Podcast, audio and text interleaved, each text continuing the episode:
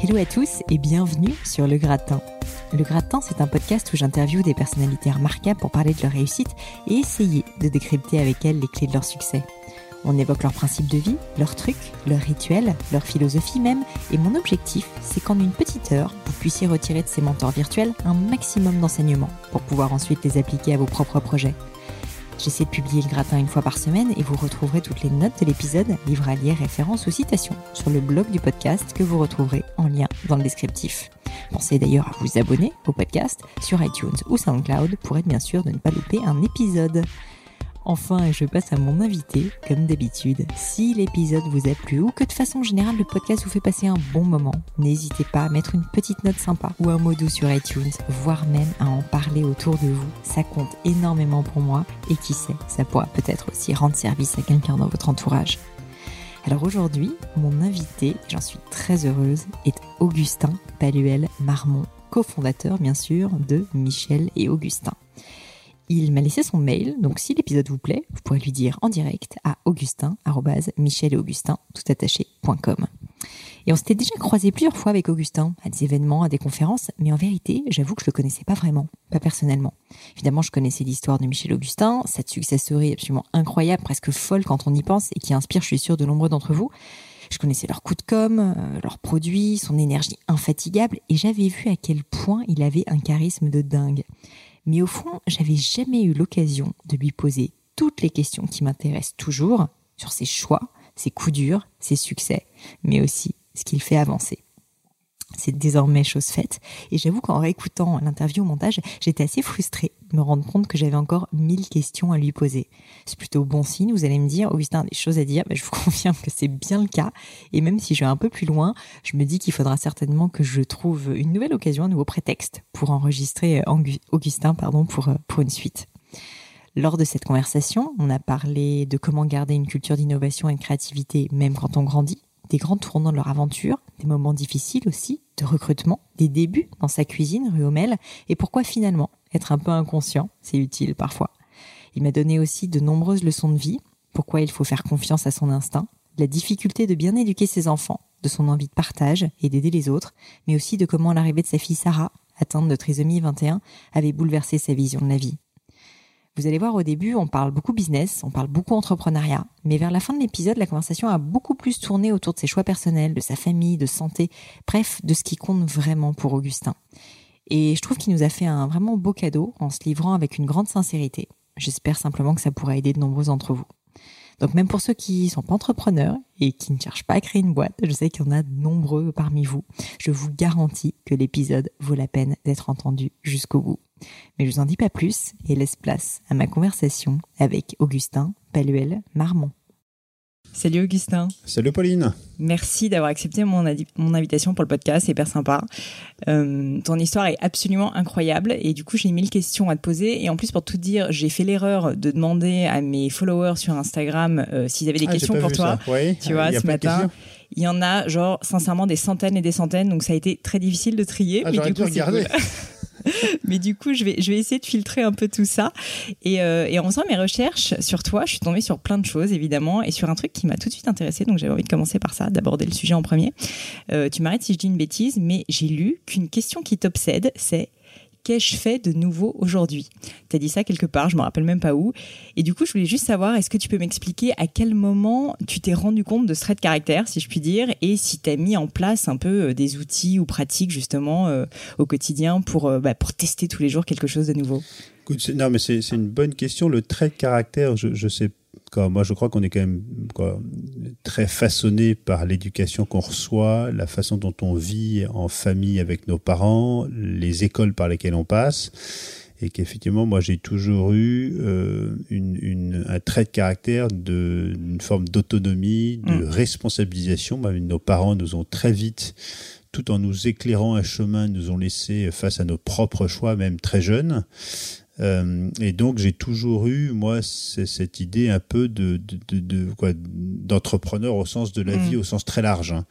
Euh, et, et, et c'est sûr que moi le truc qui m'anime beaucoup c'est qu'est-ce que j'apporte euh, au petit édifice d'un monde meilleur et qu'est-ce que j'apporte de différent que Paul Pierre ou Jacques. Mm.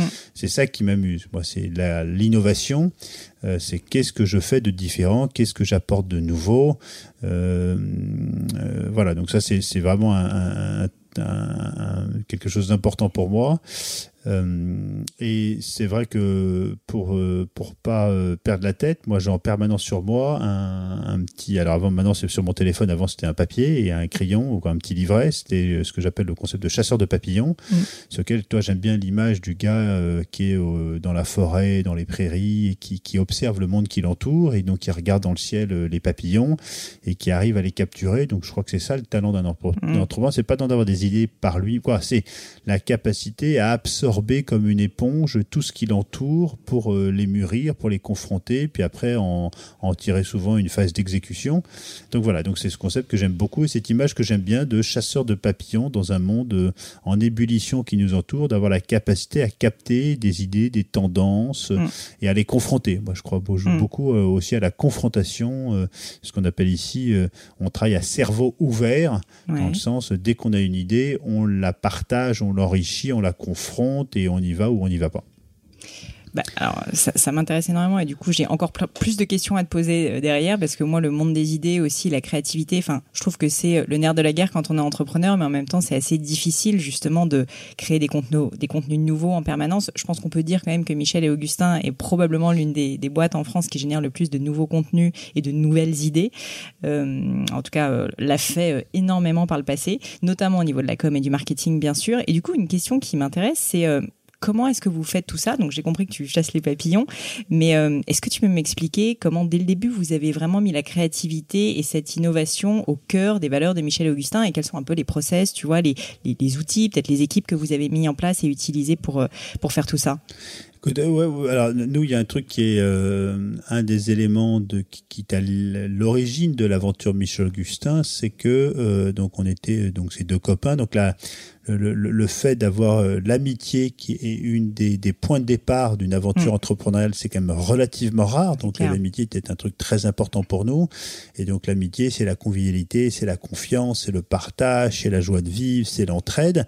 Donc c'est que, que des, des, des, sujets sur lesquels on essaye de les diffuser au quotidien, même si on est un peu plus d'une centaine de trublions aujourd'hui, on n'est pas tous spots, mais en tout cas, c'est vrai qu'il y a quand même un climat très, mm. très sympa ici. Et, et, la deuxième chose, c'est que nous, euh, on n'a pas voulu inventer au départ une marque, même si on sait que c'est devenu une marque. Michel Augustin, c'est que deux prénoms de deux copains qui avaient une passion pour euh, la, la, pâtisserie, pour la qualité, pour le goût, pour le savoir-faire manuel et aussi une forme de philosophie de vie sur l'entrepreneuriat joyeux et d'être mm. acteur de sa vie. Euh, et en fait, ah, c'est une innovation, mais c'était quand même un truc tout simple. Il y a 15 ans, c'était euh, on va pas raconter des salades, on va pas créer du brain content ou je sais pas quoi, on va mm. simplement narrer, partager, raconter, construire avec ceux que ça intéresse notre aventure de passionner du goût et de la vie en temps réel. Mm. Donc en fait, cette créativité n'est que le reflet de ce que nous vivons au quotidien ici. Donc c'est très simple. C'est-à-dire que euh, voilà, on ne fait que partager, raconter et construire avec ceux que ça intéresse une aventure entrepreneuriale qui est vraie, qui se déroule tous les jours, qui est très euh, authentique au sens moderne, transparente. C'est-à-dire qu'ici, euh, c'est-à-dire il n'y a rien à cacher, qui veut vient et, et, et, par exemple les journalistes étaient un peu surpris au départ. C'est-à-dire que ici, tu es journaliste, tu viens, tu, tu, parles à qui tu veux, tu poses les questions que tu veux, tu ouvres les placards que tu veux, il n'y a pas de filtre. Donc mm. à la fois, il y a des choses super qu'on fait, il y a des choses sur lesquelles on n'est pas encore content, sur lesquelles on progresse. Donc je crois que tu as aussi ce sujet de, de, de, transparence, d'authenticité, et qui est, euh, voilà, tout le monde le sait quand on rejoint l'aventure Michel Augustin, et c'est avant tout cette passion euh, qui nous anime et l'envie de partager et transmettre cette passion.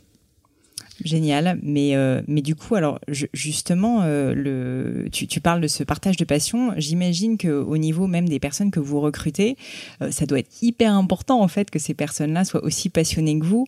ça, ça doit pas être si simple en fait de s'en rendre compte. Vous avez enfin vous avez mis en place aussi, je sais pas, je parle un peu trop de process et tout, c'est peut-être pas très sexy, mais Je veux dire, j'imagine que pour vous, c'est vraiment le nerf de la guerre quand même d'avoir créé une vraie équipe soudée, d'avoir gardé cette authenticité, d'avoir gardé cet état d'esprit, comme tu dis, euh, innovant, euh, novateur, etc.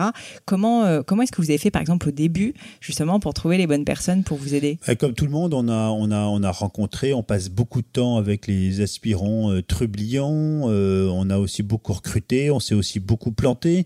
Et, moi, je, je, je, toi, je sais très bien qu'on a tous, et je le crois profondément, des talents assez exceptionnels. Hein, Faut-il encore que les gens les connaissent, mais qu'après le vrai sujet, c'est pas tant ces talents, c'est que l'adéquation entre les talents que l'on a et le terreau dans lequel on exprime.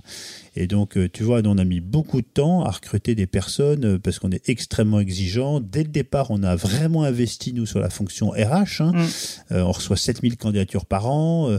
et, donc, c'est clair. Moi, je dis toujours, une aventure d'entreprise, c'est le reflet de ce que sont les femmes et les hommes qui l'animent. Mm. Donc, c'est le plus important. Le job le plus important dans une entreprise, c'est la partie recrutement, puis après, évidemment, évolution. Mm donc euh, de porter une attention de, chaque instant. Nous, on reçoit beaucoup de gens, on a beaucoup de viviers, euh, et c'est vrai que les qualificatifs, nous, c'est des gens qui sont euh, déjà sympas. C'est le, premier sujet pour nous, c'est des gens vraiment sympas. Non, mais c'est totalement subjectif et tant mieux. C'est des gens sympas et, et, sympas à la Michel Augustin, et c'est pas bien ou pas bien, mais hmm. c'est ce dont on a besoin pour faire grandir cette aventure. C'est pas forcément des gens qui nous ressemblent, mais en tout cas, c'est des gens qui sont vraiment sympas, bienveillants, des gens qui sont vraiment passionnés et, et ambitieux on dit aussi malin et, brillant, et, après très très vite on a, le dernier mot qui est le mot curieux. Mm. Euh, donc oui, c'est le nerf de la guerre. On s'est aussi beaucoup planté. Hein.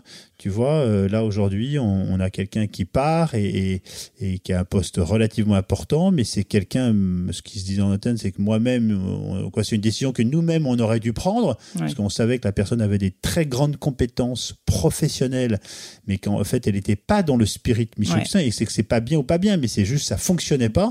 Euh, et c'est là aussi, euh, il faut aussi, et c'est pas facile quand on est, on est sympa, bienveillant, prendre des décisions RH c'est toujours compliqué. De temps en temps, nous on les subit plutôt qu'on devrait les, les, les, les, les précéder.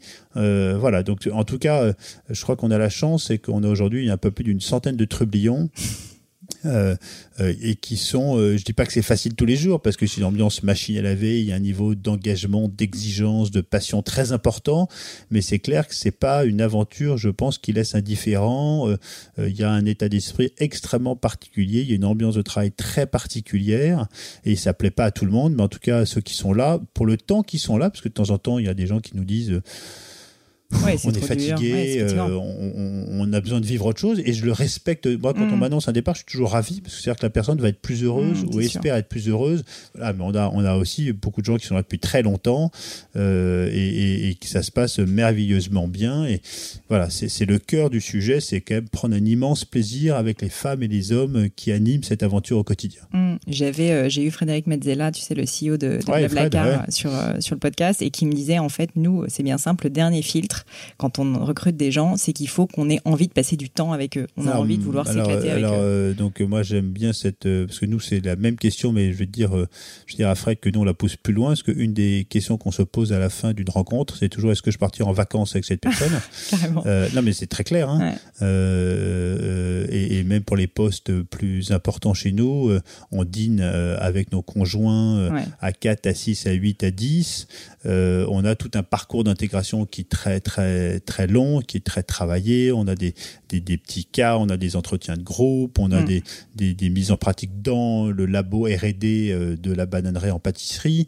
Euh, et mais la question, c'est pas tant est-ce que j'ai envie de passer du temps? Oui, mais voilà, moi c'est toutes les personnes ici que je côtoie, c'est des personnes avec qui j'aimerais passer des vacances parce que ça pourrait être des copains, parce que c'est des gens euh, vraiment juste super sympas, mm. joyeux, dynamiques, vivants, passionnés. Voilà, voilà ça c'est la question que je voilà. Est-ce que je passerai des vacances avec la personne que j'ai en face de moi?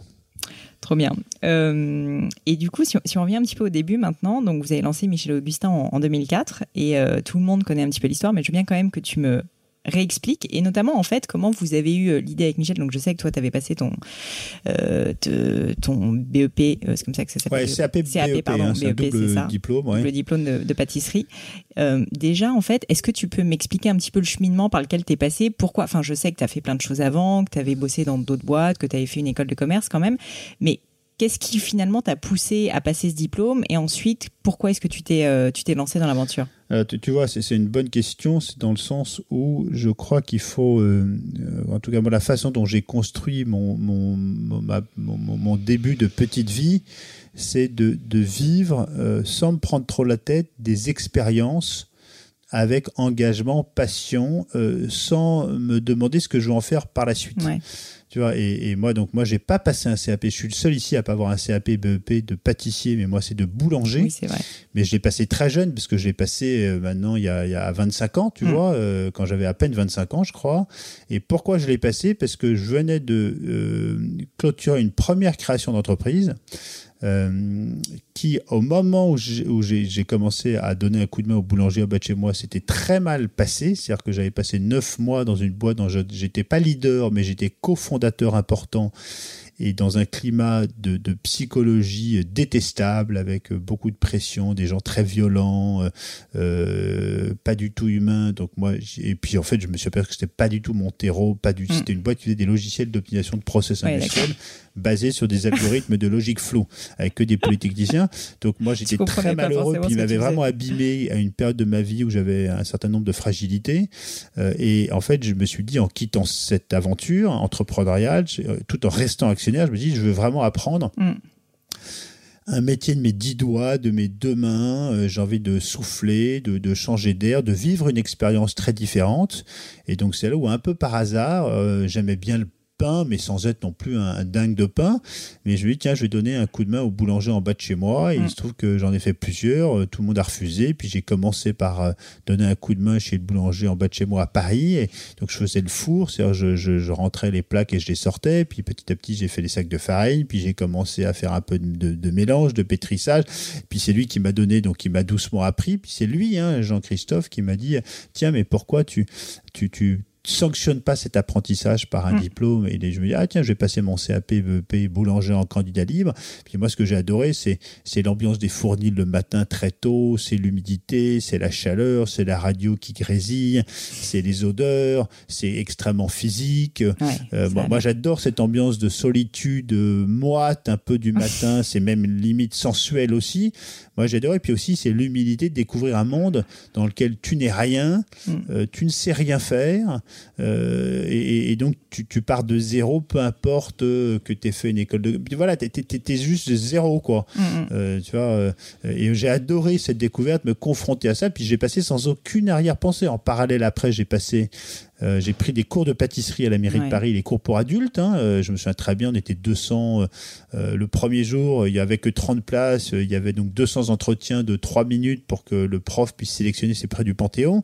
Par chance, j'ai été sélectionné, que j'ai aussi découvert un peu le monde de la pâtisserie. Mais tu vois, j'en ai tellement rien fait. Hmm.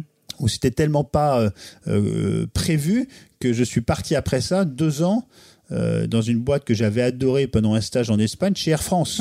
Donc tu vois, donc voilà. Et après en quittant Air France, puisque je, je me suis aperçu que c'était pas le bon terreau pour moi, euh, je me suis dit tiens, je vais prendre une année sabbatique parce que ma boîte dans laquelle j'avais été co-actionnaire et fondateur avait été bien revendue un peu par chance. Mhm. Donc j'ai pris une année sabbatique là pour réaliser un truc un peu étonnant dont j'avais eu l'idée juste après mon examen de CAP boulanger, qui était de dire, c'était à l'époque en 2003-2004, hein, donc c'était, on était au balbutiement du renouveau du pain, mm. c'est-à-dire j'ai envie d'écrire le guide Michelin du pain à Paris. Donc on a euh, fait ça avec Michel, euh, qui, était, qui, avait, qui avait pris cette aventure à bras le corps avec moi, de dire on va visiter les 1263 boulangeries que compte Paris. On a rencontré 400 boulangers pour faire des entretiens individuels pour comprendre. On a fait écrire des tribunes par des personnalités, des sociologues, des, des historiens. On a écrit un, un sentier des grandes boulangeries, le SGB pour traverser Paris par ses plus belles boulangeries. Donc on a, on a fait un guide qui, qui était un hobby, hein, on a passé un an à le faire, mmh. on en a vendu 12 000 exemplaires et c'était les deux, deux petits jeunes qui euh, se sont créés leur propre légitimité par la passion et le travail. On avait fait un très gros travail aussi sur, sur une analyse euh, organoleptique, euh, savoir comment, comment on reconnaît du pain, comment on le déguste, par la vue, par le toucher, par l'odorat, par la mâche. on a fait une, voilà, une grille passionnante d'analyse euh, organoleptique.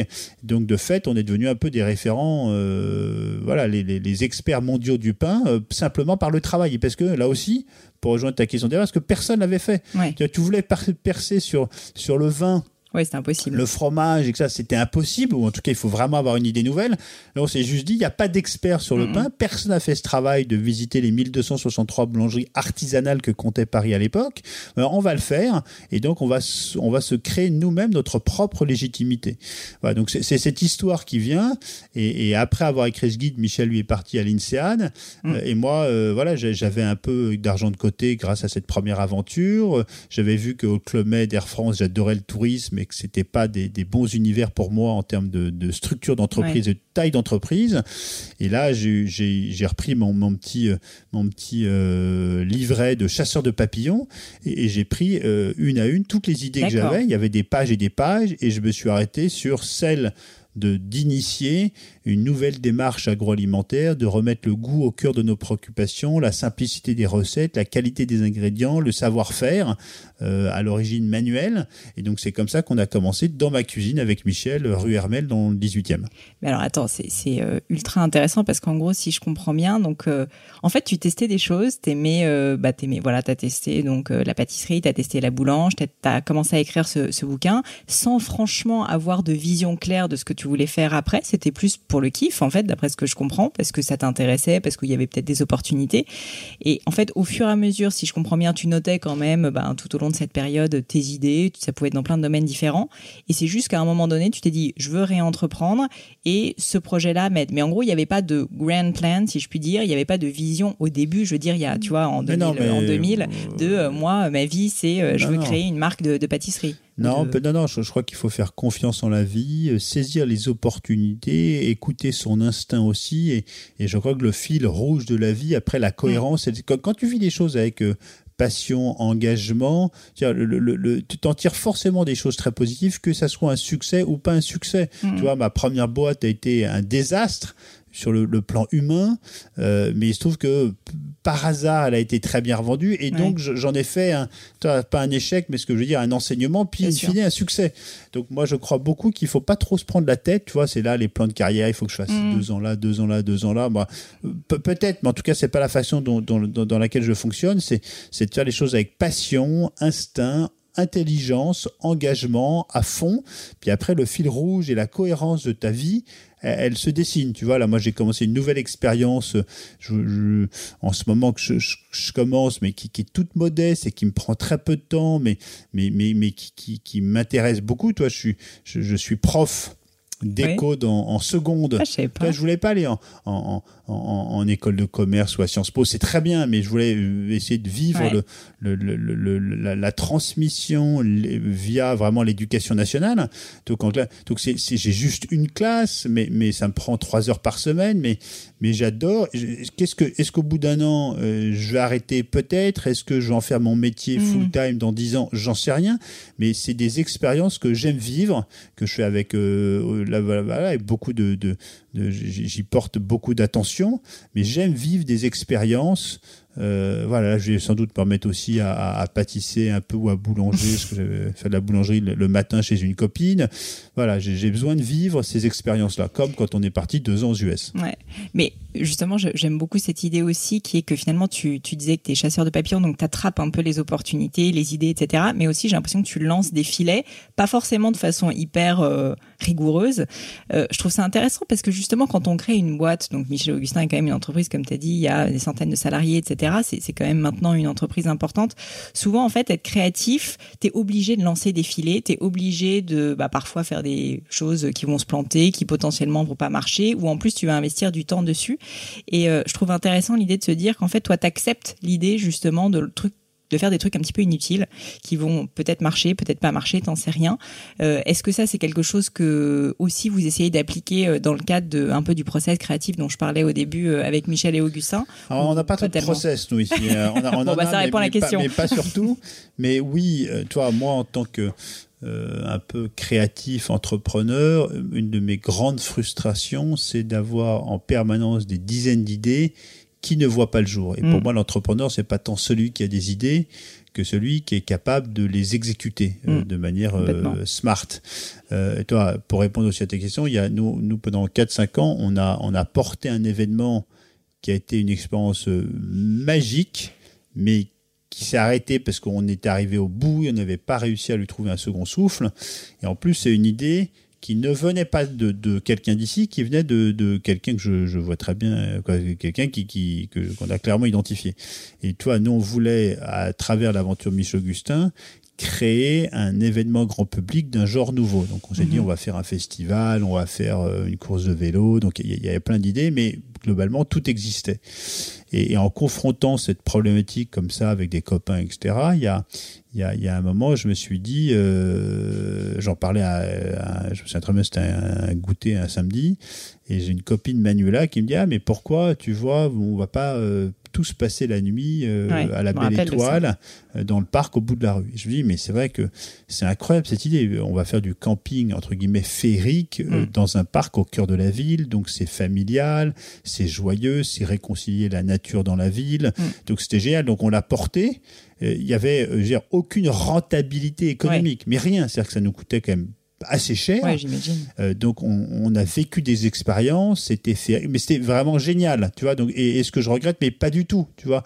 Donc il y a plein de choses que l'on fait ici euh, et qui nourrissent en fait la profondeur de, l'aventure de ce qu'on appelle aujourd'hui une marque, mais mais qui sont faits sans calcul de ROI court-termiste. Euh, et, et, tu vois, et moi ce qui me fascine toujours, c'est dans mes copains qui me disent j'ai une marque, mais toi, j'étais à bord d'un copain là qui a une très très belle boîte dans le monde du tourisme et qui me dit ah mais ma marque elle est pas sexy, les gens la connaissent pas, euh, je ne fais que vendre des voyages. Mm.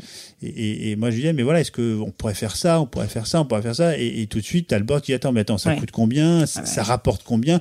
Et en fait je dis je sais pas comment ça rapporte. Et c'est pas le but. C'est ce que vous avez envie de, à travers cette, cette marque, faire développer un imaginaire, mm. une sensibilité. Donc il faut être prêt à consacrer du temps, de, des budgets sur des choses dont on ne mesure pas le retour, mais parce que ça, ça nous plaît et donc que ça va plaire aux personnes qui, qui suivent ce que l'on fait.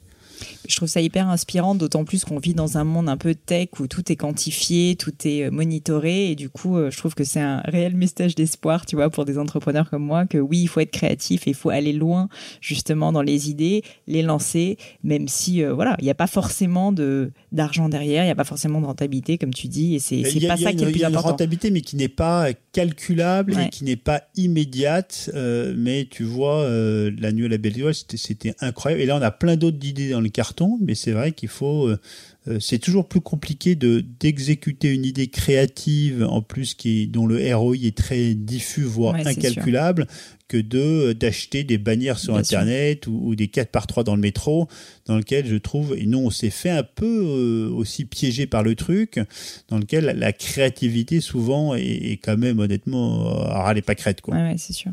Et alors du coup c'est quoi le truc le plus fou que vous ayez fait ou que vous n'avez pas encore fait et que tu as envie de faire? Non, mais toi, je trouve que la, la, la, la, nuit à la belle étoile, c'était quand même un truc euh, vraiment superbe. Euh, le, euh, de toi, dans, dans les, les, les, trucs un peu les plus fous, quoi, fous, je sais pas, mais dans ce qui a marqué cette aventure, c'est clair que euh, quand on a un peu complètement par hasard, sans vraiment derrière penser, je sais très bien, c'est vu avec notre DRH Anne-Claire, quand on lui a dit Anne-Claire, écoute, on n'arrive pas à avoir les bons profils qu'on veut, va dans le métro recruter. et qu'elle avait fait une vidéo qui, a instantanément, on n'en a pas fait beaucoup des vidéos comme ça, hein, qui ont instantanément euh, euh, eu un bouche à oreille sur le web euh, monumental. et c'était super parce que c'était très spontané, même si évidemment, quand on quand il est allé, on a dû faire plusieurs jours de tournage, mais entièrement homemade avec des mm. équipes internes. Parce que nous, il faut savoir, à la bananerie, tous les talents sont internalisés. On travaille jamais ou quasiment jamais avec des agences externes, parce que quand on a besoin de quelque chose, on préfère euh, accueillir le le talent à la bananerie pour le, faire se développer. Puis après, c'est quand même beaucoup plus riche parce qu'on travaille tous les uns à côté des autres. Donc, il y a eu, évidemment, il y a eu Anne-Claire dans le métro et on a eu cette saga avec Starbucks, avec Charlotte et Hassan qui était, qui était dingue. Mais, mais là aussi, c'est que c'était totalement improvisé. C'était un concours de circonstances complètement euh, ouf, mais qu'on a réussi à saisir et à partir de ça, on a réussi à écrire une histoire réelle, mm. live, en jeu de ping-pong quand Charlotte et Hassan partent rencontrer euh, Howard Schultz, euh, futur président des États-Unis peut-être, euh, à Seattle. Et, moi, mon grand, regret, mon grand regret là-dedans, j'y ai pensé, c'est que je n'y suis pas allé. Hmm. Euh, parce que j'étais moi, il faut que j'étais en procédure euh, de visa pour moi-même partir vivre aux États-Unis. Et, et, tu sais à quel point l'immigration est complexe. il m'a dit, mais il faut mieux pas. C'est pas interdit, mais c'est pas recommandé.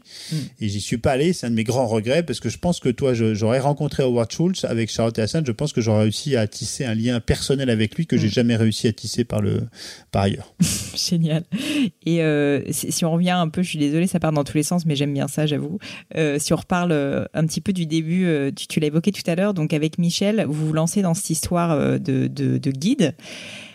Michel, finalement, lui, il était peut-être euh, moins passionné. Enfin, de base, il n'avait pas passé quand même son CAP, BEP, CAP de, de, de Boulange. Qu'est-ce qui a fait qu'il s'est associé avec quoi Et pourquoi? Est-ce que c'est toi qui as été le chercher? Comment ça s'est fait cette histoire? Écoute, Michel, il était, euh, il avait quand même passé donc une année avec moi donc à, visiter les 1263 boulangeries de Paris. Donc c'est qu'il avait quand même. cette, euh, il avait cette, c'était une année sabbatique. Il avait cette sensibilité aussi, ça pétait à cette appétence pour le goût parce qu'il avait euh, un souvenir très ému euh, parce qu'il allait acheter le pain quasiment tous les matins dans la boulangerie en pas de chez lui, donc il avait créé un lien assez personnel avec cet univers. Euh, et donc euh, on, s'est lancé tous les deux dans, dans, dans, donc il avait il avait envie aussi d'être entrepreneur au fond de lui. Euh, et que donc on s'est vraiment lancé dans ma petite cuisine de mon petit appart. Et oui, à, l'idée, l'idée de départ sur le, bouquin, euh, sur mon petit cahier chasseur de papillons, c'est moi qui, l'a qui l'a porté au départ. Euh, et, pour être très transparent, moi je ne pouvais pas porter cette aventure sans, la porter avec un copain. Hmm. Ça, c'était inimaginable pour moi et la, suite aussi, quoi, dans le suite de ma vie. Moi, ce que j'aime, c'est partager les expériences et que j'avais fait la liste à côté des personnes avec qui j'avais envie de porter cette aventure, ah qui n'avaient pas de nom à l'époque, évidemment, ça dépendait de la personne qui allait me rejoindre. La première personne à qui j'ai pensé sur ma liste a décliné. D'accord. Euh, décliné, et c'est un copain qui a eu une très belle carrière et maintenant qui est devenu entrepreneur à succès euh, dans le dans l'onotourisme. Et, et, la deuxième personne était euh, Michel. Euh, et, et, je me souviens Michel était à l'époque à l'INSEAD à Singapour. Il m'a fait rencontrer son frère pour passer une espèce d'entretien pour que je lui montre le truc et tout. C'est genre c'est le, recrutement inversé. Et, et, on a eu aussi un troisième copain au tout départ qui s'est joint à nous mais tout de suite on a vu que ça matchait pas et qu'on mm. était trois c'était trop.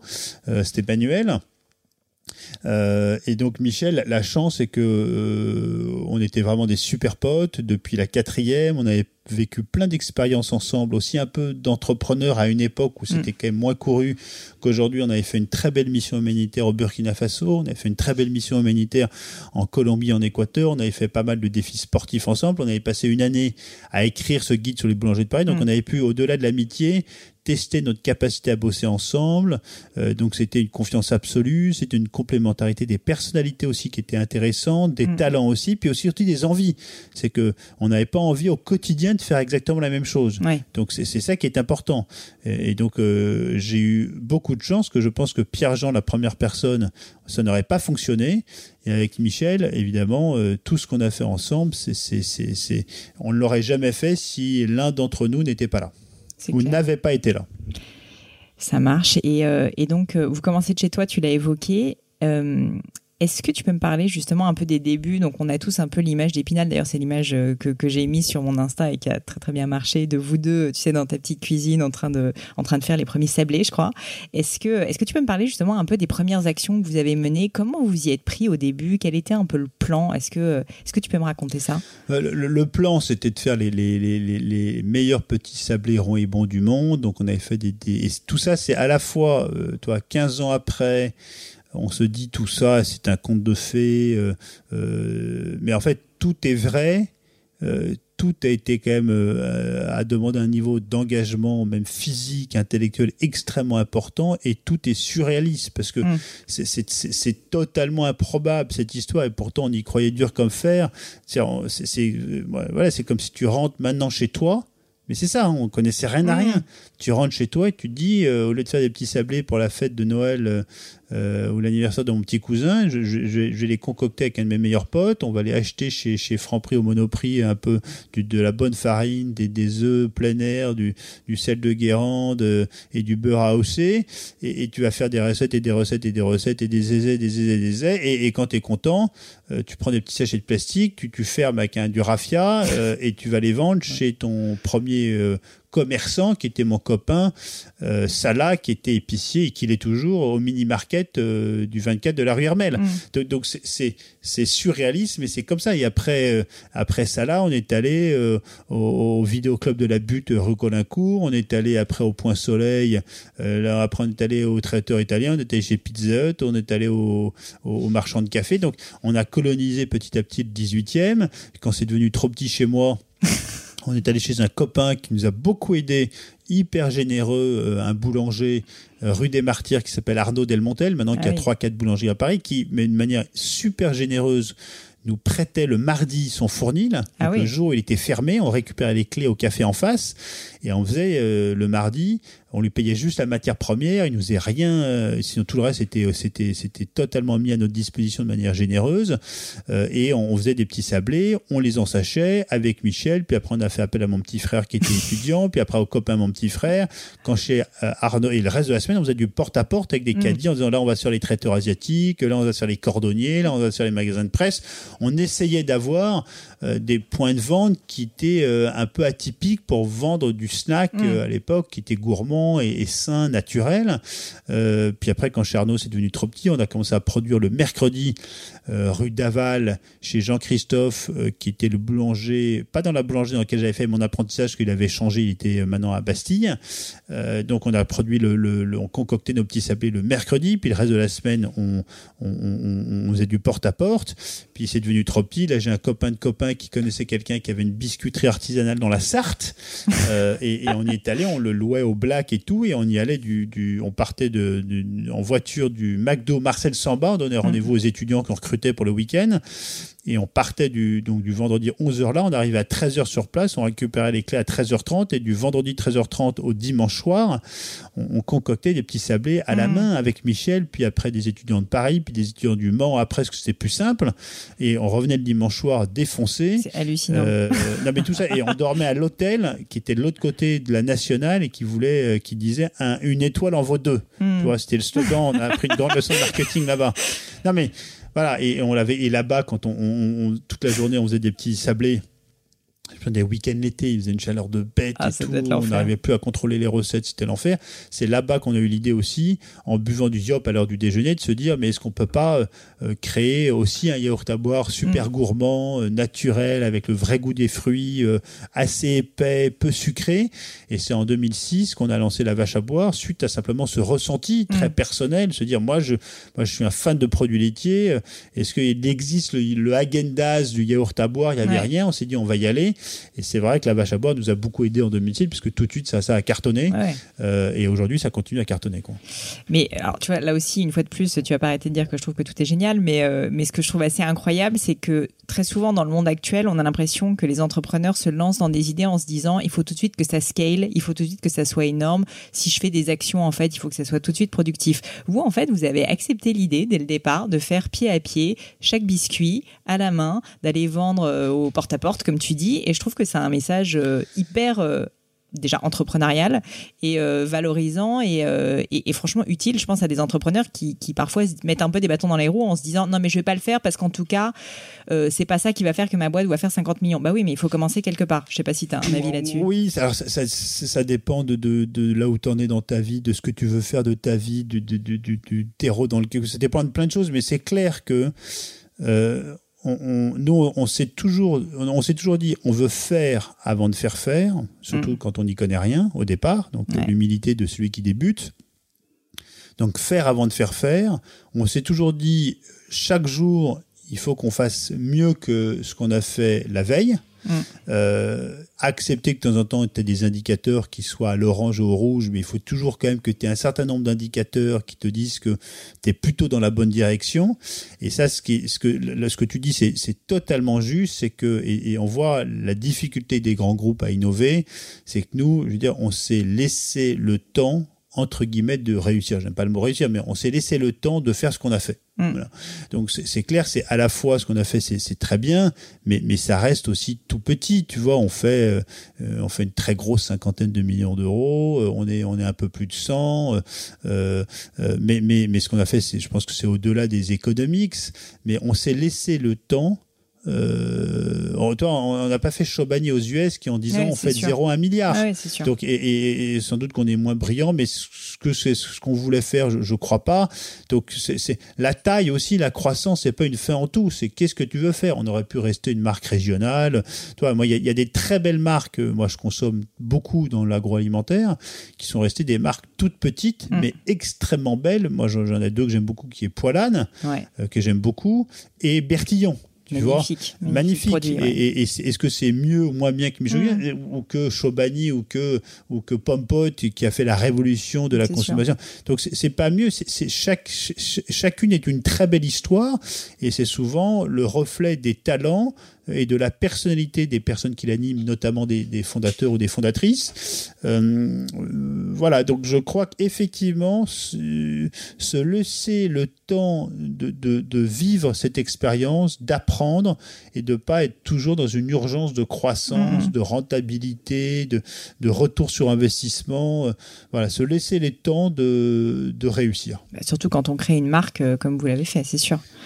Et alors justement pour parler de un peu cette réussite, est-ce que tu as senti à un moment donné, ou est-ce que tu peux me parler euh, d'un moment dont tu te rappellerais qui a été un moment un peu euh, tournant euh, une action que vous avez prise, enfin quelque chose qui s'est passé où vous avez senti, c'est peut-être le yaourt à boire, que ça commençait à vraiment prendre une tournure différente et que c'était plus juste vous deux en train de faire vos biscuits chez toi? Écoute, nous on a eu une croissance très très en fait douce linéaire et, comme on le disait tout à l'heure, chaque jour euh, on faisait mieux que la veille, on essaie de faire mieux que la veille et ce qu'on dit c'est petit à petit l'oiseau fait son nid. Donc après cette question on l'a souvent eu donc on, artificiellement on retrouve des moments mais oui nous on a on a par exemple nos déménagements de bananeraies. Euh, Nos mm. bananeraies, c'est là où on vit. Euh, c'est toujours des symboliques fortes parce que tu vois que les équipes grandissent. Tu, en fait, tu prends conscience que beaucoup de choses ont évolué entre mon appart dans le, 16, dans le 18e rue Hermel, euh, l'espèce de cave qu'on avait rue de Pondichéry dans le 15e et la bananeraie de Boulogne euh, ici qu'on a même eu en deux temps parce qu'on avait pris beaucoup trop grand, on a sous-loué au départ tout de mm. suite en disant comme ça ça nous évitera de déménager. Donc oui, c'est des moments clés où, pour nous c'est important parce qu'on sait que ça correspond à des vrais changements. On a eu euh, la vache à boire qui a fait que ça a très bien marché euh, en termes d'économie parce que ça a vraiment tout de suite décollé et que et ce qui est dingue c'est que ça fait 10 ans que ce produit existe ou 12 ans et qui continue à, à, à, croître on est toujours à 30 40 de croissance. Euh, on a eu une symbolique forte qui a été un, gros passage sur euh, l'émission Capital M6, euh, qui était exclusivement consacré à nous. Ça a duré une trentaine de minutes, euh, toi à 21h, donc 3-4 millions de personnes. Et donc ça, ça a été un tournant même si on a eu la chance d'avoir euh, euh, une couverture médiatique relativement importante et discontinue, euh, parce que on incarnait cette génération d'entrepreneurs parmi d'autres, hein, mais simples, mm-hmm. qui faisaient des trucs que tout le monde comprend et sans être des génies. Capital a été un vrai tournant pour nous parce que ça, ça a donné un boost de notoriété immense. On a eu, comme je te le disais tout à l'heure, Starbucks aussi. voilà, tu vois, on a eu après l'ouverture de la banane aux US. Euh, voilà, donc donc il n'y a pas d'élément, il n'y en a pas un unique, mais mais mais c'est petit à petit, on voit effectivement que le regard des, des acheteurs change, des consommateurs change, mais mais le, plus grand, euh, la plus grande joie pour nous, c'est de recevoir des, des, des, consommateurs ici aux portes ouvertes de la bananeraie, c'est de c'est de partager avec ceux qui gagnent le concours pour passer leur CAP pâtissier. Nous, on est quand même centre de formation trois fois par semaine hein, au CAP pâtissier, euh, lundi, mardi, mercredi plus de la moitié des trublions, que tu sois à l'accueil, euh, Estelle en finance, euh, Jean-Baptiste aux achats sont diplômés, on est centre de formation CAP euh, pâtissier. Donc voilà, c'est plein de petites choses qui font que euh, on prend conscience que ce que l'on fait, en tout cas, touche euh, certaines personnes et euh, un vrai impact, c'est clair. Est-ce que, est-ce que malgré tout, euh, dans cette, tu t'en parlais tout à l'heure, tu disais que c'était un peu féerique, tu disais que ça avait l'air d'être presque, presque trop beau pour être vrai, euh, le, début, etc., et même votre croissance et votre notoriété après. Est-ce qu'il y a eu quand même malgré tout des moments difficiles, des moments de doute, des moments, tu vois, où moi, je trouve que très souvent, justement, bon, déjà, on parle beaucoup du succès et c'est un peu l'objet du podcast, mais, euh, mais en fait, pour arriver au succès, il y a quand même naturellement toujours des moments de difficulté. Et ce que je trouve intéressant, c'est ces moments-là où, en fait, bah, t'as foiré, tu t'es planté, mais tu vas vraiment apprendre quelque chose qui va te, te porter après. Est-ce que vous avez eu un moment comme ça Oui, alors, nous, on a eu un moment qui est. Euh, que, que, qui a été très compliqué à gérer chez nous, mais qui, là où je ne sais pas si on apprend beaucoup de choses de cet événement-là, même si on apprend toujours des choses, c'est que ça a été profondément injuste. Hmm. C'est-à-dire que c'est un moment quand on a été attaqué et accusé d'homophobie, je sais pas si ah le truc, euh, et qui est euh, qui a été très difficile à gérer personnellement pour moi, pour les équipes qui étaient confrontées et qui était, tu vois, euh, quand on dit ça a été, c'était blue sky, c'était mm-hmm. vraiment le conte de fées. Et, alors je, je, la refais très vite parce que je veux pas revenir dans plus des heures dessus, mais mais tu sais, on est une aventure qui est ouverte euh, dans la cité qui nous entoure. On a toujours été passionné plein de choses. On s'est toujours intéressé, euh, tu vois, à notre pays, au monde. Et donc on a un cycle de conférences, comme on a les portes ouvertes, ça s'appelle boire une vache avec, et on reçoit des gens avec qui l'échange est enrichissant. Donc on a reçu Yannick Aleno, Pierre Aramé, Xavier Niel, Jacques-Antoine Grandjean, euh, euh Bazin, euh, plein de gens de tout horizon. Et on reçoit aussi des politiques, puisqu'on est intéressé par ce qui se passe dans le pays. On a reçu Ségolène Royal, Flore Pellerin, euh, Sarkozy et François Fillon. Et l'erreur que j'ai faite moi pour François Fillon, c'était que euh, on l'a invité dans un contexte et là on n'a pas mesuré ce que ça voulait dire préélectoral, enfin, même électoral. Et j'ai une phrase au départ dans mon introduction, on n'est pas dans un meeting, on ne soutient pas du tout François Fillon, mais en tant qu'entrepreneur, et je parle à titre personnel, et toutes les vidéos prouvent que ce que j'ai dit, c'est ce que je te dis là, c'était que je trouve qu'en tant qu'Augustin Palmarmont, François Fillon a un programme économique très intéressant parce qu'il vise à remettre la France dans les prochaines années comme première puissance économique européenne. Et de là est parti. Mais c'est le jeu aussi du, bad buzz, des groupes de pression, de lobbying. Tu as quelques personnes mal intentionnées qui ont détourné tout ça et qui nous ont traîné dans la boue. Et quand tu as des équipes qui ont 30 ans, qui se font accuser d'homophobie euh, quand ils sortent dans des dîners euh, le samedi soir, ah qui se font pourrir sur les réseaux sociaux, sur le réseau euh, Facebook, Snapchat et tout. Quand moi j'ai 15 articles de presse qui m'accusent d'être homophobe et moi ils sont même allés plus loin à m'accuser d'être anti-EVG parce que j'ai une fille qui est trisomique et que je n'ai pas choisi parce que je l'ai découvert le jour de sa naissance. J'ai trouvé ça. non mais j'ai trouvé ça ignoble, ignoble. Donc, euh, donc ça a été, toi, dans les, dans les 15 ans qu'on a vécu cette aventure, ça a été euh, une année extrêmement compliquée à gérer parce que profondément injuste, mais voilà, je, je, c'est la vie, euh, t'en ressors peut-être plus blindé, mais c'est un truc qui laissera en tout cas personnellement toujours un peu des traces. Mm. Euh, tu vois, parce que c'est profondément injuste. Est-ce qu'on a, est-ce que ça reflète notre pensée là ou ma pensée? La réponse est, euh, c'est l'opposé de ma pensée. Moi qui suis pour l'acceptation de la différence, euh, pour promouvoir la, la, la Moi, je voulais à un moment changer liberté, égalité, fraternité par liberté, égalité, euh, pardon, liberté, égalité, euh, fraternité par liberté, différence, fraternité. Moi, je crois beaucoup euh, à l'acceptation de la différence et que la différence, vivons-la comme une chance. Voilà, mhm. Donc, pour répondre à ta question, c'était le point qui a été le plus compliqué à gérer en 15 ans d'entrepreneuriat. Je peux imaginer ce côté injuste, comme tu dis. En fait, ce qui est terrible, c'est que tu as l'impression de rien en retirer, rien d'apprendre en plus. Enfin, je sais pas si tu as réussi à. à... quoi Moi, j'ai quitté Twitter. Ouais. Parce qu'en fait, c'est comme un microcosme où les gens te pourrissent, t'insultent. Moi, ce que, moi, moi, ce, quand je, ce que, ce que j'en retire personnellement, c'est moi, c'est l'expression de la violence dans notre société. Pourquoi les gens sont violents et, et, et ce que j'ai, c'est du, c'est du comptoir de café, ce que je veux dire. Mais quand, les gens, quand, quand, une personne exprime de la violence, même nous, hein, comme nous sommes violents de temps en temps dans une mmh. parole, dans un énervement, c'est qu'on reflète en fait une forme de, de, de, colère, de fragilité, de, de, de mal-être. Mm. Euh, et, et effectivement, moi, j'ai, toi, euh, quand je, je- toi, moi, c'était un, un milieu, le milieu homosexuel que je connais pas très bien, tu vois, mais sur lequel j'ai, j'ai, j'ai, aucune, euh, j'ai, rien.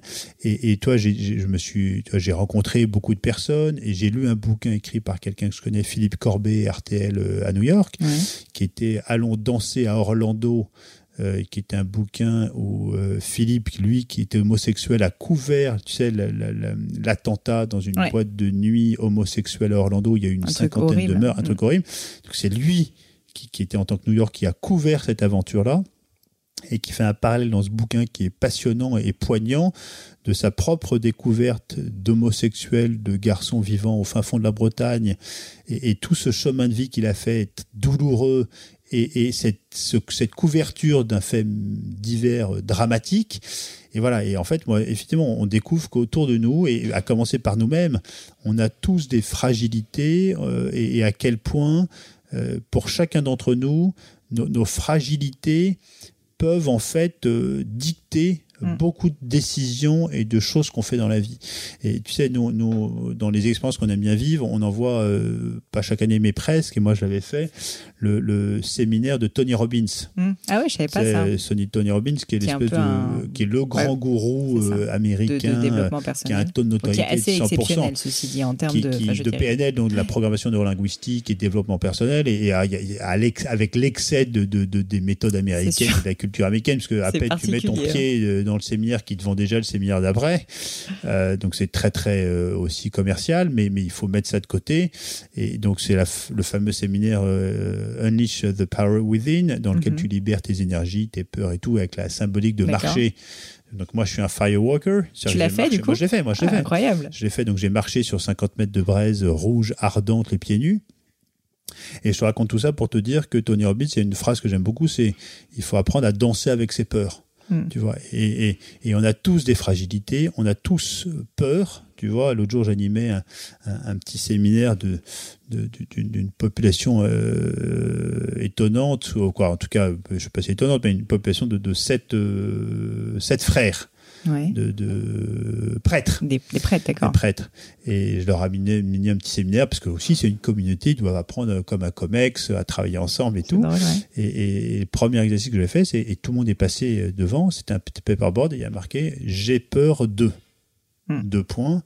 Et devant tout le monde, quoi, devant leur communauté, c'est écrit j'ai peur de quoi dans la vie? Ouais. et à quel point tes peurs, tu vois, euh, dictent beaucoup de choses sans que tu t'en rendes compte. C'est sûr. Et donc voilà, donc c'est c'est c'est peut-être ce que j'ai appris moi à quel Mm, point nos fragilités, nos peurs, on doit apprendre à danser avec elles et À pas les les assumer subir. aussi Voilà, et à, les assumer, à les- danser, à les bien connaître. les- l'idée, tu vois, vraiment imagine, tu fermes les yeux, tu dis je danse avec cette peur là que j'ai et, et déjà le, le fait de projeter comme ça fait que tu as déjà beaucoup moins peur.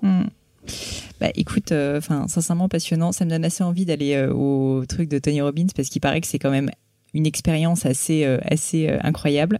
Euh, comme le temps passe un petit peu, j'aimerais maintenant, si ça te va, parler un petit peu plus de, de, toi rapidement, de ton enfance et de ta vie perso.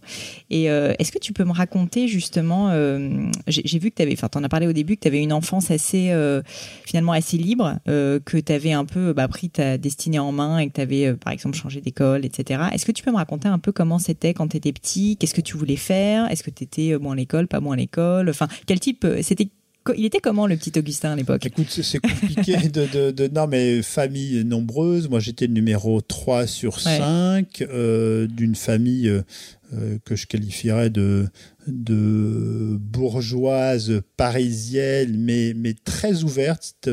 Euh, tu vois, moi, j'ai été bercé dans mon enfance par, euh, par, euh, par Dolto. Mm. J'ai fait toute mon primaire dans une école euh, qui avait une filière un peu ce qu'on appelait personnalisée, où en fait, c'est l'enfant, nous-mêmes, qui composions tu chaque semaine notre agenda Ouais. et, et les cours qu'on quoi, les, tu vois, les cours, c'était beaucoup d'auto-évaluation, de choses comme ça. Euh, euh, et, et, je trouve que toi, j'ai eu la chance d'avoir des, dans cette famille nombreuse des parents qui, euh, même si c'était un milieu assez, assez classique, euh, d'avoir une grande ouverture d'esprit et de faire confiance beaucoup euh, à leurs propres enfants et très jeunes, dans les, voilà dans les choix qu'il fallait faire, que ce soit pour toi des petits choix au départ de, ce que mhm. tu veux faire en activité extrascolaire, pour les vacances, des choses comme ça. Donc euh, toi, j'ai toujours eu des, une éducation assez en fait très ouverte, très libre. Mhm. Euh, et donc ça, ça, moi, ça m'a toujours beaucoup marqué. Euh, J'étais pas très bon à l'école, mais euh, mais j'ai toujours été consciencieux.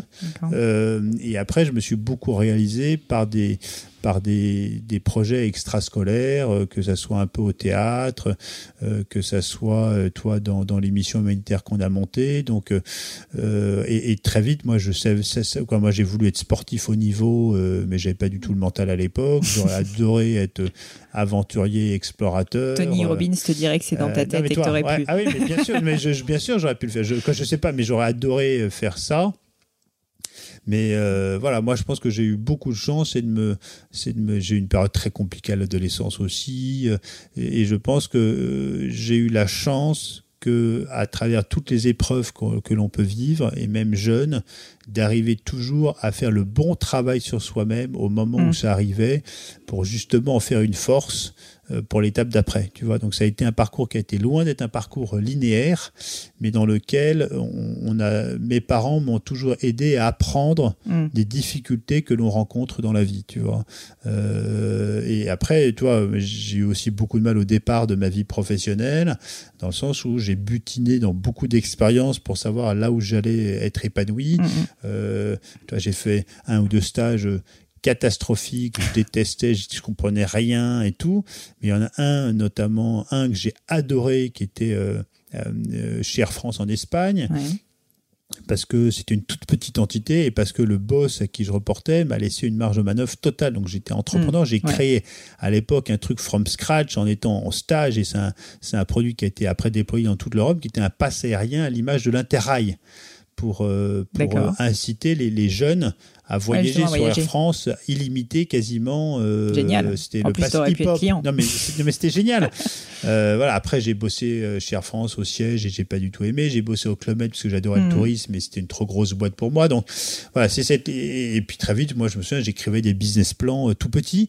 Je me souviens de deux, deux petits business plans que j'avais écrits sur une feuille une petite fille avait un petit cahier, un petit un petit bloc-notes, petit petit cahier, petit euh, quadrillage. Et je me souviens que je posais ça sur le lit de mon père quand, quand il partait dîner, quand il le retrouvait le soir rentrant. Je faisais avoir écrit un, business plan et un projet sur la, vente des, des, journaux à la criée dans Paris. Avec un système de jetons qu'on donnait pour éviter la monnaie en disant euh, pourquoi on ne peut pas réhabiliter la vente des journaux à la mhm. criée. Et un deuxième, euh, moi je viens aussi du pays de Caux, donc euh, près de Fécamp, donc pays de, de, pêche.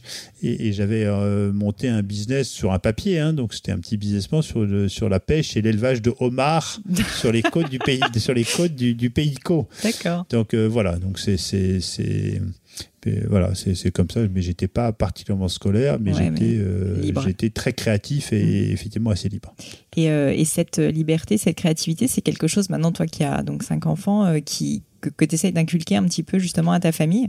Oui, mais c'est très compliqué parce que c'est, tu vois, c'est aussi, oui, oui quoi, je trouve que l'éducation est un sujet passionnant et extrêmement complexe. Euh, parce que voilà, on essaie de faire le meilleur, mais mais mais on fait ce qu'on peut.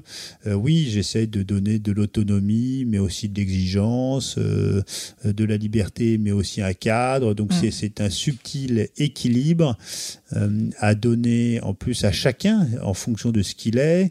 Euh, dans une fratrie de cinq enfants, qui est un choix dont on est très heureux, mais qui vont de 15 à 8 ans, donc en, en, 7 ans, euh, avec un enfant euh, trisomique euh, en numéro 4, donc qui bouleverse évidemment un peu les équilibres.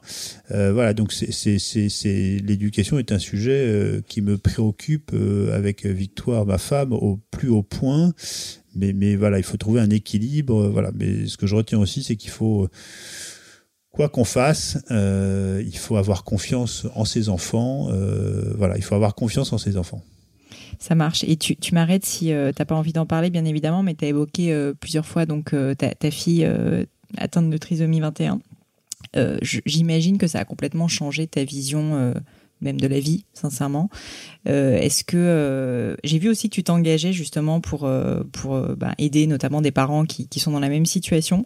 Est-ce que est-ce que tu peux me dire un peu voilà, pourquoi tu as voulu t'engager, qu'est-ce que tu fais peut-être aussi, et qu'est-ce que voilà, qu'est-ce que tu penses que ça a changé dans ta vision, notamment de peut-être la parentalité? Je ne sais pas si ça, je sais pas si ça a beaucoup changé. Toi, l'école dans laquelle on s'est rencontré avec Michel, on n'avait pas parlé tout à l'heure, c'est une école dont la devise est former des femmes et des hommes pour et au service des autres. Mhm. Euh, et, c'est clair que euh, c'est une devise qui m'a moi m'a profondément marqué. Et, et, tu vois la question que je me pose euh, le matin en me réveillant, c'est pas qu'est-ce que je veux faire de nouveau? C'est vraiment et c'est une question qui m'anime et je l'avais à une époque. C'est pas possible sur iPhone, mais j'avais sur mon téléphone. Je crois que c'était un Nokia à l'époque dans lequel tu peux toi tu peux avoir un écran d'accueil avec une phrase qui qui, qui s'affichait quand tu allumais ton téléphone et, dire qu'est-ce que je fais aujourd'hui euh, pour contribuer à mon petit niveau et modestement à un monde meilleur? Euh, et donc ça, c'est clair que euh, c'est un truc très important pour moi et je pense que nous sommes tous en mesure de là où nous sommes capables au quotidien de contribuer à un monde meilleur et je te dirais même bien sûr au sein d'associations, bien sûr euh, en donnant de l'argent, du temps, plein de choses, mais je crois qu'on peut aussi le vivre euh, dans son foyer. Tu vois, nous, moi, j'ai toujours avec Victoire et les enfants essayé à notre petit niveau aussi d'accueillir chez nous et de vivre avec ce que j'aime bien qualifier de, de naufragés euh, temporaires de mmh. la vie. Et je crois que dans la vie, quand on est un peu attentif, il y a beaucoup de gens autour de nous qui sont en, souffrance et, que l'on peut euh, vraiment au quotidien euh, aider. Euh, et alors oui, alors ma, ma fille Sarah, c'était, je me souviens, j'ai un copain qui m'a dit, mais ça pouvait, ça ne peut pas mieux tomber que chez vous cette histoire sachant que cette histoire, elle, arrive quand même aussi à d'autres. Hein. Euh, oui, ce qui, a été, ce qui a été un choc et sans doute le moment le plus fort de notre vie avec ma femme, c'est euh, là où tu attends, où tu vois ton quatrième enfant arriver. Euh, tu comprends à la seconde où cet enfant arrive que il y a un problème. Et, et, ce qui est étonnant, donc nous on n'était absolument pas préparés. Mmh. alors moi j'ai côtoyé dans mon univers familial différents types de handicaps et psychiques, euh, mental. Euh, donc euh, mhm. j'étais sensible à la cause du handicap. En tout cas, ça, je, je, connais un peu le sujet pour, la, pour le vivre. Mais entre là et arriver sans du tout être prévenu, euh, et moi j'ai vécu avec ma femme, hein, ce que et, ça paraît, moi je l'ai vécu à mon petit niveau aussi, mais c'est le déni de réalité. C'est-à-dire pendant 3-4 heures, avant que le diagnostic soit officiellement communiqué et posé par les médecins, euh, nous, on a vécu un déniadé. On a agi à la maternité hmm. comme si de rien n'était, mais on, savait qu'il y avait un gros problème. Euh, et, donc moi, je, je l'ai vécu ce déni de réalité. Donc ça a été un choc euh, ça a été un choc, euh, c'est quoi? C'était un tsunami extrêmement violent euh, parce qu'on ne connaît rien. Elle va vivre combien de temps? Est-ce qu'elle va aller à la crèche? Est-ce qu'elle va parler Cet enfant il y a, y, a, encore une époque et nous, ça nous est pas arrivé où on te propose d'abandonner ton enfant. Quelle horreur Quoi, quelle horreur je, Moi, j'ai pas de jugement, hein, tu vois. Heureusement, nous, on nous l'a pas proposé, parce que là, j'aurais réagi de manière un peu étonnante, mais, mais c'est quand même, tu, tu, tu, tu, plonges dans un monde totalement inconnu, sans y être du tout préparé. La façon dont on te l'annonce est toujours catastrophique, mais, mais ils ne peuvent pas l'annoncer d'une bonne manière, c'est pas possible. Moi, j'aime beaucoup cette expression qu'ils ont marquée en fait sur le cahier de santé après nous l'avoir annoncé en disant cariotype en cours, c'est-à-dire que ce qu'ils ressentent et ils le savent par cœur, ils te disent euh, on est obligé quand même de passer par mm. l'analyse du cariotype pour savoir si si c'est effectivement euh, bien le cas, même si c'était sûr à 99,9%. Euh, voilà. Donc moi, tout ça pour te dire que euh, oui, c'est ce que j'en retire au quotidien avec Sarah. Pour moi, c'est le matin, ce matin, en me réveillant, où le matin est toujours un peu compliqué, euh, ou le soir, plutôt quand je rentre à la maison, quand je la vois, je pense à chaque fois, de manière systématique, à en fait une forme de discernement de ma vie, de dire est-ce que les sujets pour lesquels je me préoccupe méritent la peine? Deux. Et ça, c'est vachement bien. C'est que moi, je me dis, est-ce que cela, attends, est-ce que ça, c'est important? Quand tu vois une personne qui est déficiente mentale, mais qui a une, une, une, une, affection et une intelligence de cœur hors du commun, ça t'aide beaucoup à relativiser ce qui est important ou pas dans ta vie. Voilà. Une formule que j'aime beaucoup, alors qui a été, je le sais, par l'auteur même, qui a été prise euh, et je suis un peu triste, mais c'est la vie qui a été prise par un, par un acteur très connu qui sort un bouquin et qui, qui a pris ce titre-là et qui était une de mes formules, mais que je l'aime beaucoup, donc je la garde, qui est euh, c'est un immense bonheur que je ne souhaite à personne. Mm. Voilà. Bon, bah écoute. Euh, non, non, il n'y a, pas de, a pas de dépression. Non, non, il n'y a pas de dépression. Bah, je, je, je, je, pense que ça t'a aussi fait grandir. Et puis, je, je pense qu'elle, j'imagine qu'elle est très heureuse quand même. Mais c'est vrai que c'est une épreuve qu'on, quand on est extérieur, qu'on a du mal à, comprendre, en fait, si tu veux. Mais euh, Oui, mais on est entouré de personnes. C'est là où qui est dingue. Hmm. C'est que ça, c'est un sujet, mais regarde autour de toi. C'est-à-dire que des histoires compliquées, des histoires de vie compliquées. Euh, moi, je regarde même à la bananerie, des histoires de vie mm. compliquées. Euh, en fait, euh, ça dégouline. Donc, et c'est là, je ça, c'est un truc vachement important. C'est, tu vois, à quel point, quand tu, malheureusement dans la vie, tu juges les personnes, et ce qui est un truc à commencer par moi, hein, c'est-à-dire qu'on juge des gens, on émet des jugements, et on se dit, mais qui sommes-nous pour juger? Mm. Mais ça, c'est un truc de fou quand même. Et à quel point, en fait, quand tu prends euh, sur des accidents de vie ou des trucs dramatiques, à quel point tu vas, tu vas toujours quand même te dire, mais avant de porter un jugement sur quelqu'un, c'est quand même bien connaître la personne. Parce que tu as quand même des gens qui vivent des sujets euh, et des épreuves inimaginables.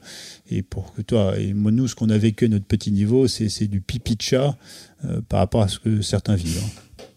Ça marche. Je te, laisse bientôt tranquille. J'ai encore euh, quelques mini petites questions qui partent un peu dans tous les sens. Alors, euh, une question qui m'intéresse toujours, c'est est-ce que tu as eu des mentors?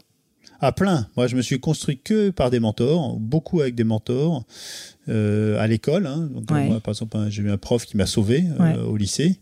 Euh, chez qui je passais une soirée par semaine quasiment à dîner. Là aussi, mes parents qui ont vraiment fait confiance. Mm, mm. C'était un prof euh, euh célibataire, ouais, truc, ça aurait pu. Et, et toi, ça, sans lui, je, je serais, je serais pas là, je pense. Euh, J'en ai eu un autre juste euh, vers 20, 25 ans, quelqu'un qui m'a aussi de nouveau sauvé, tu vois, euh, des eaux. Donc euh, euh, incroyable, quelqu'un qui, oui, un don, un charisme, ce que j'appelle un charisme d'accompagnement extraordinaire. Et plus dans le business, oui, moi j'ai vécu toute ma jeunesse avec les bouquins et la saga de Virgin. Mm. Donc je ne le connais pas, Richard Branson. Je ne le connais pas personnellement.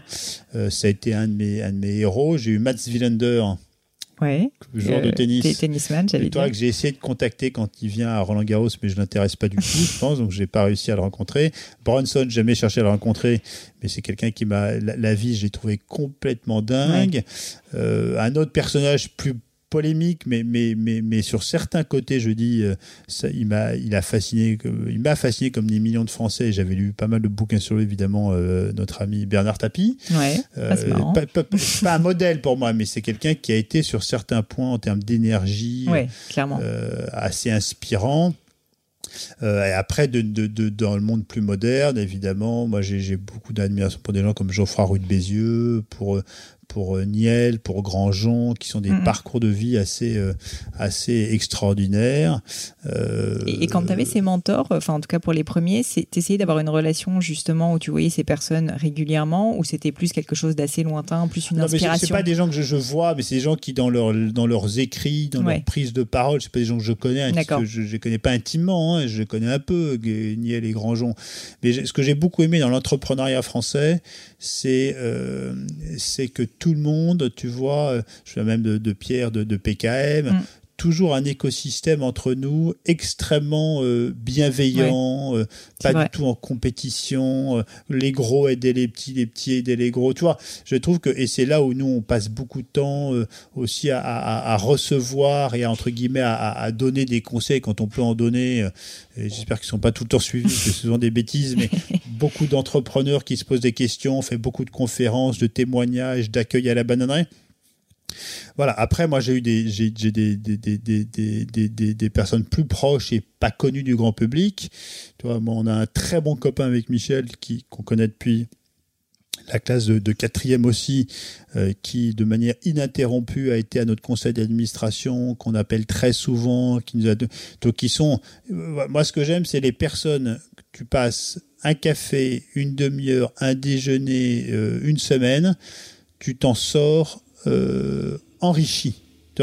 Euh, hier, je discutais d'un couple que je connais où, tu te dis, quand on les voit, on passe un bon moment, mais on ne s'enrichit pas, au, mm. sens, au, sens, émotionnel, euh, intellectuel. Toi, je, trouve que c'est quand le dialogue euh, est riche et, et, des relations qui soient aussi pas déséquilibrées. Tu vois, mm, donc c'est important d'avoir des résolutions équilibrées. Moi, je fais toujours attention à l'asymétrie des relations et des enjeux dans la vie. Mais voilà, donc moi, je, me suis beaucoup construit par, euh, par des exemples euh, autour de, de, personnes. Et euh, alors justement, par, parmi ces personnes, j'imagine qu'il y en a qui t'ont donné des conseils. Tu dirais que c'est quoi le meilleur conseil qu'on t'ait donné? Moi, je, dirais d'avoir. qui t'a marqué quoi. Ouais, non, mais c'est d'avoir confiance, confiance en la vie. Tu vois, la fameuse phrase euh, n'ayez pas peur, euh, oui, d'avoir confiance en la vie. Je, je, crois que le, toi, la, la, confiance est quand même un élément central. Euh, c'est ce qui, c'est ce qui permet de se construire. Mm. Euh, la confiance, la bienveillance est un mot qui a totalement été galvaudé, mais, mais voilà, confiance, bienveillance. Voilà, mais la confiance est un sujet évaluatoire et, et de vivre ses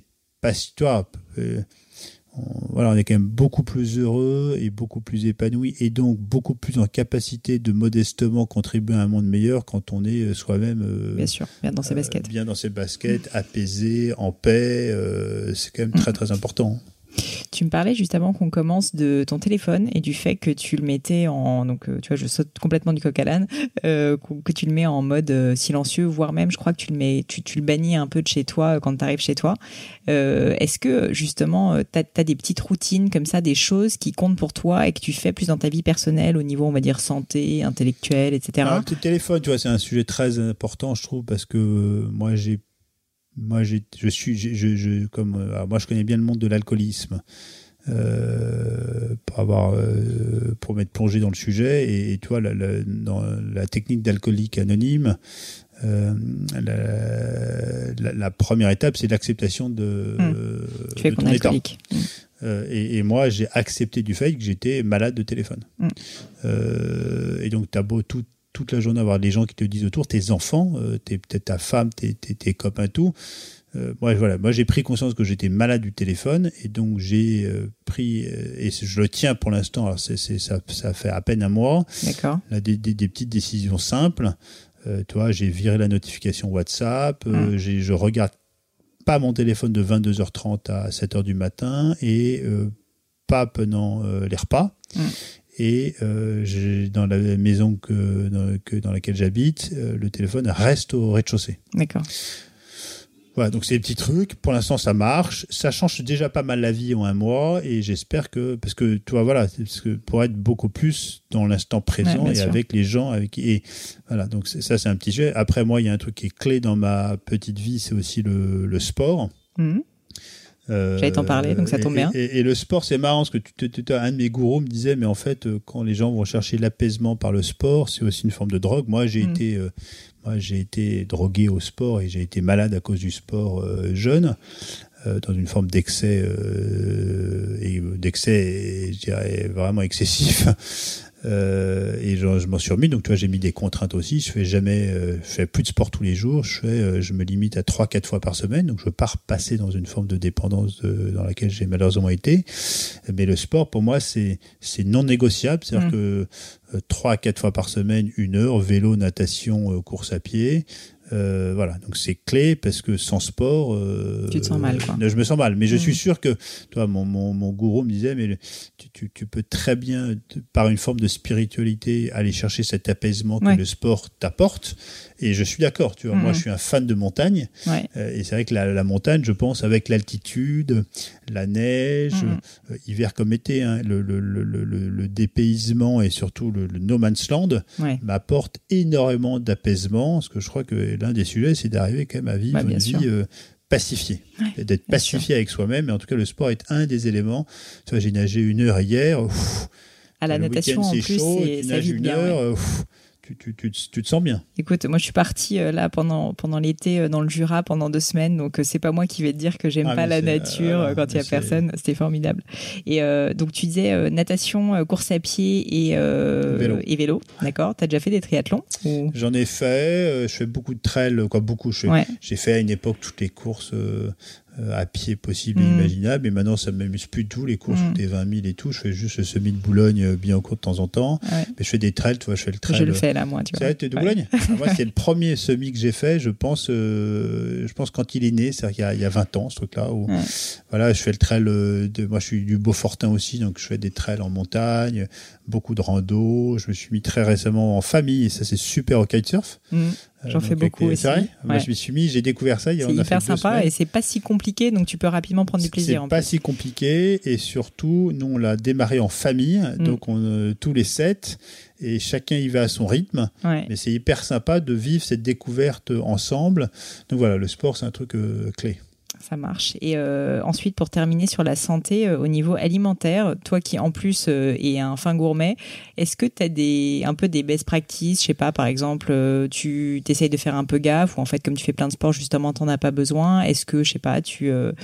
J'imagine que tu goûtes quand même beaucoup tes produits encore aujourd'hui, donc ça, ça doit jouer. Mais est-ce que voilà, tu as, un régime alimentaire, on va dire, un peu normé? Alors nous- c'est le régime qu'on a qu'on a sur tous nos packaging Michel Augustin, c'est manger peu de tout, boire de l'eau et faire du sport. Voilà. Donc, si tu respectes ça, globalement, tu es en bonne santé, bien. sauf pour les cas vraiment euh, médicaux graves. Euh, euh, voilà, donc et après, voilà, c'est pas entre les repas, patati patata, mais voilà, c'est tout ce qu'on fait. Ça marche. Et ma dernière question, et je te laisse tranquille, c'est des livres, tu en as parlé un petit peu. Est-ce que tu as des livres que tu recommandes autour de toi régulièrement ou qui t'ont particulièrement marqué? Toi, je, je partageais l'expérience d'un livre. Je trouve que c'est l'une des, comme l'expérience d'un lieu. Mm. Je trouve que c'est des, des, des plus beaux cadeaux que tu puisses faire. Euh, les lieux et les livres. Euh, et toi, bah, un livre comme ça là que j'ai découvert, c'était l'île des oubliés, Je connais pas. euh, qui est une histoire vraie sur les lépreux en Crète D'accord. euh, et qui est une, une histoire qui est euh, qui est bouleversante, tu vois. Voilà, donc je, pense à ça que j'ai lu cet été, Ouais.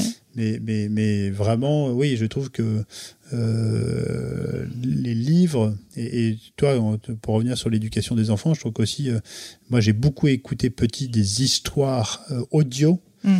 Et, et à quel point les livres et les mots écrits ou les mots parlés, dits, développent aussi une, une, une, une capacité à projeter des images Mhm. dans ton cerveau qui est euh, incroyable. Voilà, donc c'est un des livres que récent que j'ai lu cet été et que j'ai vraiment euh, trouvé bouleversant. Ça marche, bah, je le mettrai dans les notes. Bah, écoute, Augustin, merci mille fois pour tout ton temps. Merci. Hein. Euh, C'était formidable. Écoute, euh, j'ai ma dernière dernière Ouais, question, c'est je sais que tu es plus sur euh, Twitter, du coup, je comprends d'ailleurs mieux pourquoi maintenant. Mais est-ce que est-ce que si des personnes veulent te contacter, juste te dire que que voilà, ils aiment ce que tu fais sur le monde merveilleux du web, il y a un moyen de le faire? Ah, super simple, moi c'est augustin arrobase michel et augustin.com. Eh ben écoute, ça sera noté. Merci. Merci à toi. À bientôt. Salut. Hello à nouveau. Et quelques dernières petites choses avant de vous quitter. Comme d'habitude, si vous cherchez les notes de l'épisode, avec toutes les références, que ce soit les outils, les livres cités, c'est simple, allez directement sur le descriptif du podcast sur l'appli de votre choix. Aussi, si vous souhaitez me contacter pour me poser des questions, proposer de nouveaux invités peut-être, ou juste me faire un feedback, n'hésitez pas. Euh, J'adore ça, les feedbacks. Donc foncez directement sur Twitter ou Instagram sous le pseudo Pelenio, arrobase P-L-A-I-G-N-E-A-U. J'essaye de répondre quand on me parle, donc n'hésitez pas. Et comme à chaque fois, vraiment mille merci d'avoir écouté jusqu'ici. N'oubliez pas, si le podcast vous plaît, que vous appréciez tout ce travail, euh, le plus simple pour m'aider, c'est tout simplement de mettre euh, bah, soit un petit mot doux, soit une note 5 étoiles sur iTunes ou de partager sur vos réseaux sociaux aussi. Ça donne le moral, ça m'aide énormément à faire connaître le, le podcast, donc n'hésitez pas. Voilà, merci à tous et je vous dis à très vite pour un nouvel épisode.